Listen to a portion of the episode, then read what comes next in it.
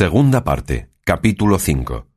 De la discreta y graciosa plática que pasó entre Sancho Panza y su mujer Teresa Panza y otros sucesos dignos de felice recordación. Llegando a escribir el traductor de esta historia este quinto capítulo, dice que le tiene por apócrifo, porque en él habla Sancho Panza con otro estilo del que se podía prometer de su corto ingenio, y dice cosas tan sutiles que no tiene por posible que él las supiese, pero que no quiso dejar de traducirlo por cumplir con lo que a su oficio debía, y así prosiguió diciendo Llegó Sancho a su casa tan regocijado y alegre que su mujer conoció su alegría a tiro de ballesta, tanto que la obligó a preguntarle ¿Qué traes, Sancho, amigo, que tan alegre venís? A lo que él respondió Mujer mía, si Dios quisiera, bien me holgara yo de no estar tan contento como muestro. No os entiendo, marido, replicó ella, y no sé qué queréis decir en eso de que os holgárades si Dios quisiera de no estar contento, que, maguer tonta, no sé yo quién recibe gusto de no tenerle. Mirad, Teresa, respondió Sancho, yo estoy alegre porque tengo determinado de volver a servir a mi amo don Quijote, el cual quiere la vez tercera salir a buscar las aventuras, y yo vuelvo a salir con él, porque lo quiere así mi necesidad, junto con la esperanza que me alegra de pensar si podré hallar otros cien escudos como los ya gastados, puesto que me entristece el haberme de apartar de ti y de mis hijos. Y si Dios quisiera darme de comer a pie enjuto y en mi casa sin traerme por vericuetos y encrucijadas, pues lo podía hacer a poca costa, y no más de quererlo, claro está que mi alegría fuera más firme y valedera, pues que la que tengo va mezclada con la tristeza del dejarte. Así que Dije bien que holgara si Dios quisiera de no estar contento. Mirad, Sancho, replicó Teresa, después que os hicistes miembro del caballero andante, habláis de tan rodeada manera que no hay quien os entienda. Basta que me entienda Dios, mujer, respondió Sancho, que Él es el entendedor de todas las cosas, y quedes esto aquí. Y advertir, hermana, que os conviene tener cuenta estos tres días con el rucio, de manera que esté para armas tomar. Dobladle los piensos, requerid la albarda y las demás jarcias, porque no vamos a bodas sino a rodear el mundo y a tener dares y tomares con gigantes, con endriagos y con vestiglos, y a oír silbos, rugidos, bramidos y baladros. Y aun todo esto fuera flores de cantuesos si no tuviéramos que entender con yangüeses y con moros encantados. Bien creo yo, marido, replicó Teresa, que los escuderos andantes no comen el pan de balde, y así quedaré rogando a nuestro señor os saque presto de tanta mala ventura.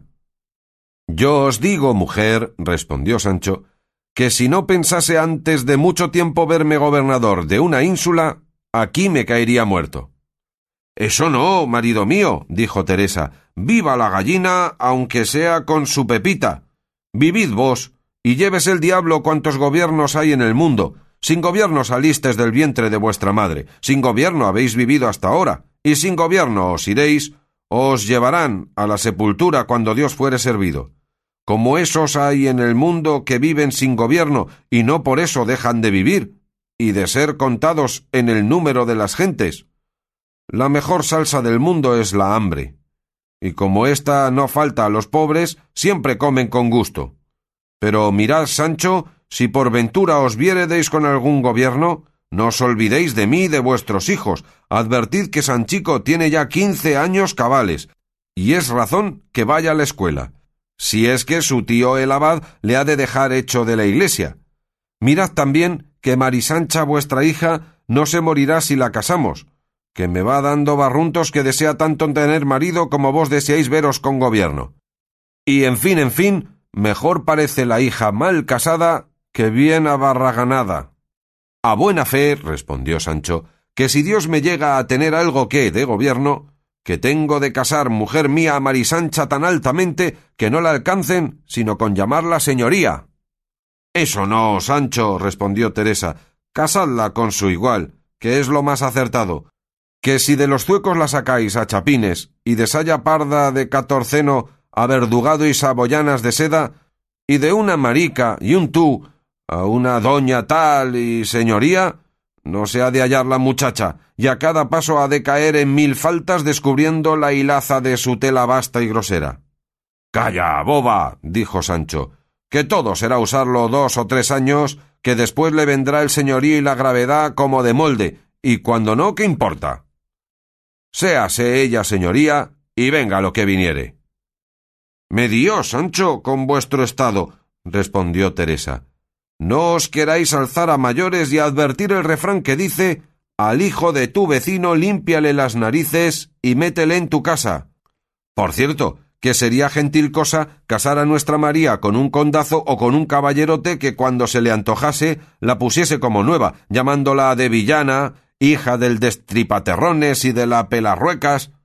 No en mis días, marido. Para eso, por cierto, he criado yo a mi hija. Traed vos dinero, Sancho, y el casarla dejadlo de mi cargo, que ahí está Lope Tocho, el hijo de Juan Tocho, mozo rollizo y sano, y que le conocemos. Y sé que no mira de mal ojo a la muchacha. Y con este, que es nuestro igual, estará bien casada, y le tendremos siempre a nuestros ojos. Y seremos todos unos, padres y hijos, nietos y yernos, y andará la paz y la bendición de Dios entre todos nosotros y no casarme la vos ahora en esas cortes y en esos palacios grandes, a donde ni a ella la entiendan, ni ella se entienda. Ven acá, bestia y mujer de Barrabás, replicó Sancho. ¿Por qué quieres tú ahora, sin qué ni para qué, estorbarme que no case a mi hija con quien me dé nietos que se llamen señoría? Mira, Teresa, siempre he oído de mis mayores que el que no sabe gozar de la aventura cuando le viene, que no se debe quejar si se le pasa. Y no sería bien que ahora que está llamando a nuestra puerta se la cerremos. Dejémonos llevar de este viento favorable que nos sopla. Por este modo de hablar, y por lo que más abajo dice Sancho, dijo el traductor de esta historia que tenía por apócrifo este capítulo. ¿No te parece, Animalia, prosiguió Sancho, que será bien dar con mi cuerpo en algún gobierno provechoso que nos saque el pie del lodo? y cásese a Mari Sancha con quien yo quisiere, y verás cómo te llaman a ti Doña Teresa Panza, y te sientas en la iglesia sobre alcatifa, almohadas y arambeles, a pesar y despecho de las hidalgas del pueblo. No, si no estáos siempre en un ser, sin querer ni menguar, como figura de paramento. Y en esto no hablemos más, que Sanchica ha de ser condesa, aunque tú más me digas. ¿Veis cuánto decís, marido? respondió Teresa. Pues con todo eso, temo que este condado de mi hija ha de ser su perdición. Vos haced lo que quisiéredes, ora la hagáis duquesa o princesa, pero séos decir que no será ello con voluntad ni consentimiento mío.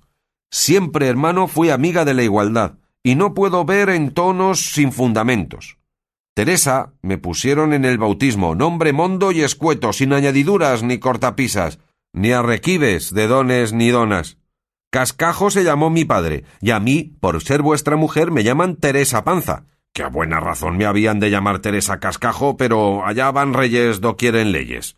Y con este nombre me contento, sin que me le pongan un don encima que pese tanto que no le pueda llevar.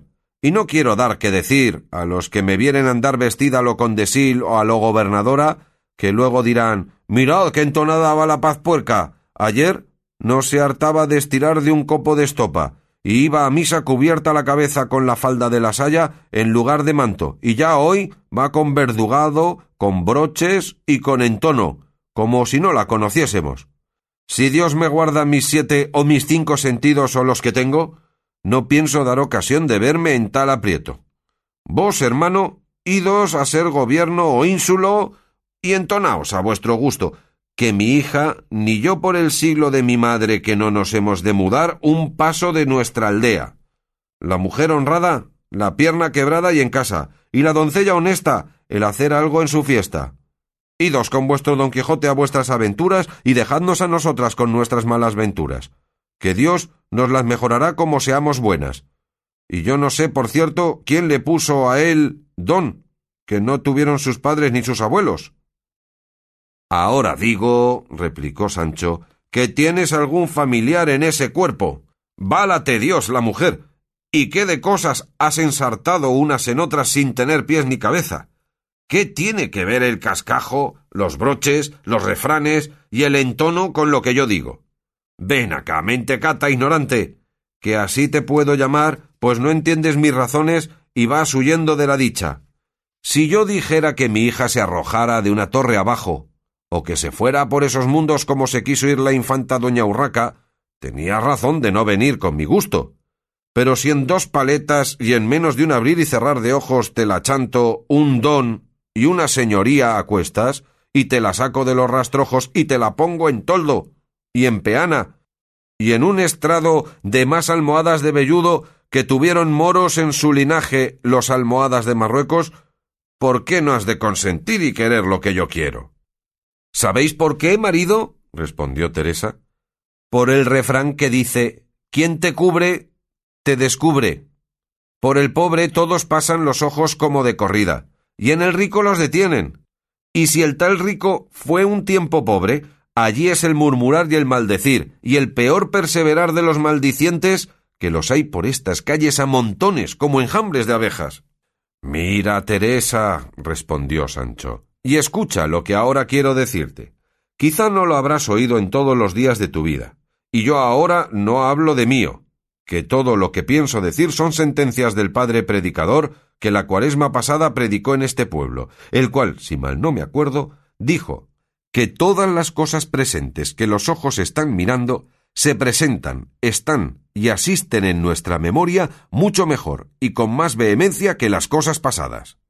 Todas estas razones que aquí va diciendo Sancho son las segundas por quien dice el traductor que tiene por apócrifo este capítulo, que exceden a la capacidad de Sancho, el cual prosiguió diciendo de donde nace que cuando vemos alguna persona bien aderezada y con ricos vestidos compuesta y con pompa de criados, parece que por fuerza nos mueve y convida a que la tengamos respeto, puesto que la memoria en aquel instante nos represente alguna bajeza en que vimos a la tal persona, la cual ignominia, ahora sea de pobreza o de linaje, como ya pasó, no es, y sólo es lo que vemos presente.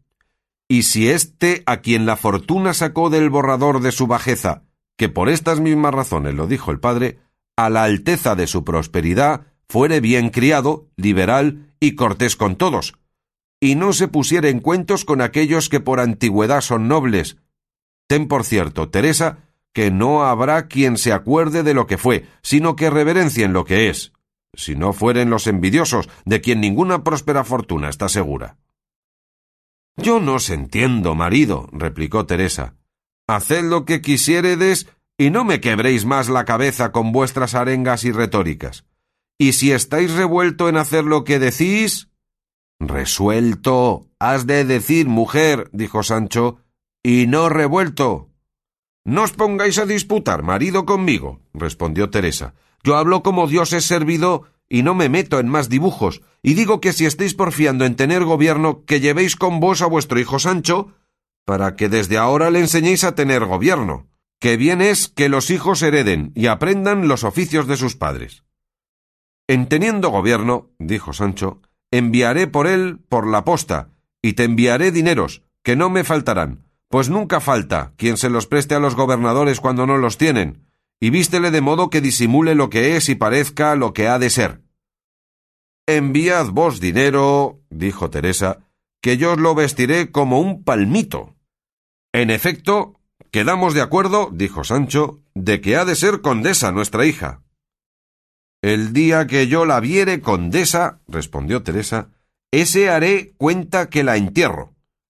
Pero otra vez os digo que hagáis lo que os diere gusto, que con esta carga nacemos las mujeres, de estar obedientes a sus maridos aunque sean unos porros. Y en esto comenzó a llorar tan de veras como si ya viera muerta y enterrada a Sanchica.